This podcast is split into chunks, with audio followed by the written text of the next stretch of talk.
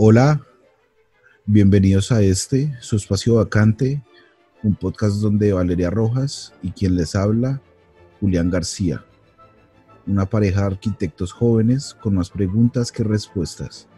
Emprenderemos una búsqueda del espacio y su representación, alejándonos completamente de lo tradicional o acostumbrado.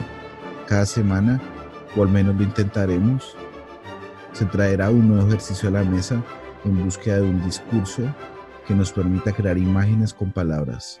Acompáñennos en el camino y en este, su espacio vacante.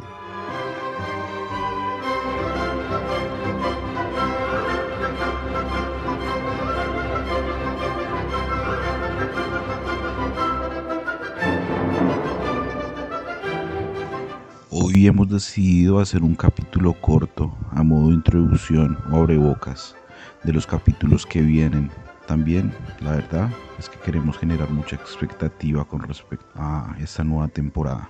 En episodios anteriores hemos hablado del concepto de ciudad y hemos hecho un recorrido por todas las escalas y lugares del mundo. En el primer ejercicio metrajes hablamos con Mateo López de Tenebre, que se sitúa en los suburbios de Roma, en Italia. En el segundo episodio hablamos de La ventana indiscreta donde toda la historia gira alrededor de una manzana en Greenwich Village, en Nueva York, Estados Unidos. Y en el ejercicio 3 escogimos con Valeria Los Silencios, que se sitúa en la isla de la fantasía, que queda justo en la frontera entre Colombia, Brasil y Perú. Y en el episodio pasado, el cuarto, conversamos con Daniel sobre un Buenos Aires caótico y desorganizado que muestran los filmes de Medianeras y el hombre de al lado.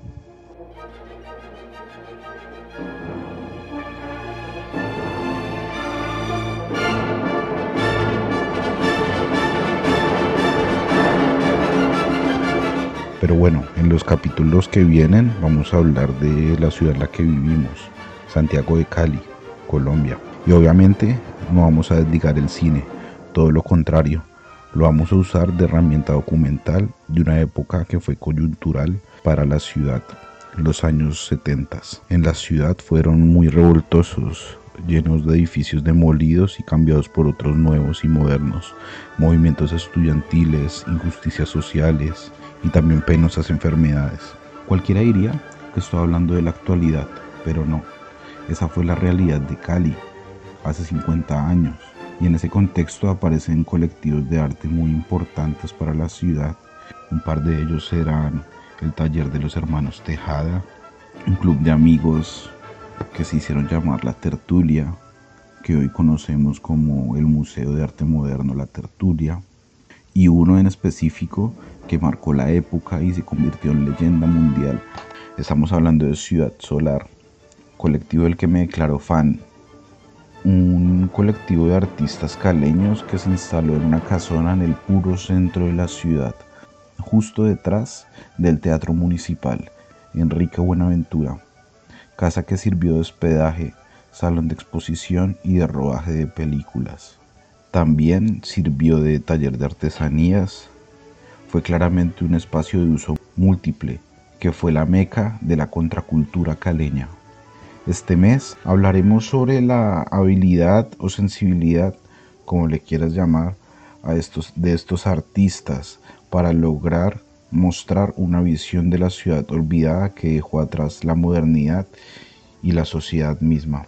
Ciudad Solar, o más precisamente Luis Ospina y Carlos Mayolo, muestran en sus películas una ciudad rota que busca siempre sobreponerse a las adversidades.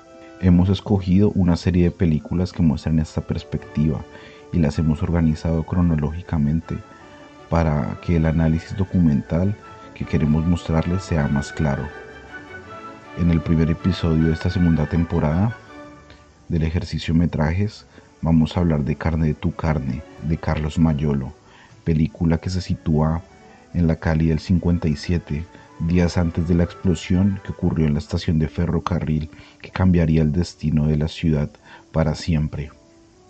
Luego, en el siguiente episodio vamos a hablar de Pura Sangre, una película de terror caleña que relata una Cali aterrorizada por el monstruo de los mangones, una ciudad previa a los Juegos Panamericanos.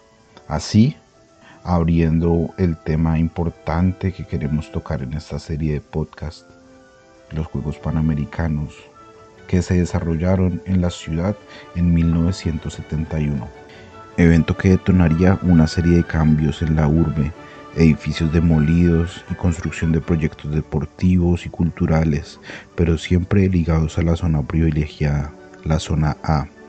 Situación que relatan Luis Ospina y Carlos Mayolo en dos, en dos filmes, Oiga Vea y Agarrando Pueblo, ambas filmadas en la Cali de esta época y muestran el lado menos privilegiado de los Juegos Panamericanos, el lado B.